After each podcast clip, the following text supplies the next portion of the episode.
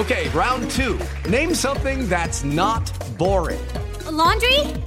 Ooh, a book club. Computer solitaire, huh? Ah, oh, sorry, we were looking for Chumba Casino. That's right. ChumbaCasino.com has over 100 casino style games. Join today and play for free for your chance to redeem some serious prizes. ChumbaCasino.com. No purchase necessary. Full prohibited by law. 18 plus terms and conditions apply. See website for details. ¿Qué tal? Muy buenos días. Hoy es viernes 17 de diciembre del 2021 y esta es información que sirve. Hace un año, Filas interminables de gente desesperada buscando oxígeno para rellenar su tanque porque tenían un familiar que se les estaba muriendo en casa o que no los habían aceptado en hospitales.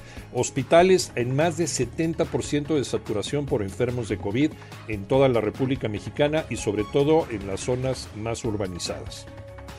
¿Qué ha sido de este panorama a un año de distancia? ¿Cómo estamos hoy? ¿Ha mejorado la situación?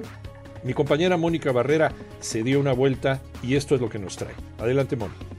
En los momentos más álgidos de la pandemia por COVID, la reconversión hospitalaria para atender pacientes con coronavirus alcanzó hasta 70%. Sin embargo, en estos días se ha ido recuperando la atención para enfermedades generales. La Secretaría de Salud reporta que solo 16% de camas generales es para pacientes COVID y 12% en terapia intensiva. Los números de la pandemia en México los tiene Toño Morales. Gracias, Iñaki. Te doy los números de la pandemia. Datos oficiales de la Secretaría de Salud. Por ejemplo, en las últimas 24 horas hubo 169 defunciones más, con lo que llegamos a 297.356 contagios. En la última jornada, 2.627. Llegamos entonces a un total de 3.927.265 casos confirmados.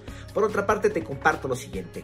Trabajadores del sector salud le piden algo al presidente de México. Es una sola cosa y es que cuando estén enfrentando, estén atendiendo a una persona con COVID y pierden la vida, eso sea considerado como riesgo de trabajo, de manera que sus deudos disfruten de lo que marca o reciban lo que marca la ley. La pandemia no ha terminado, lo que tenemos que hacer es seguir cuidándonos.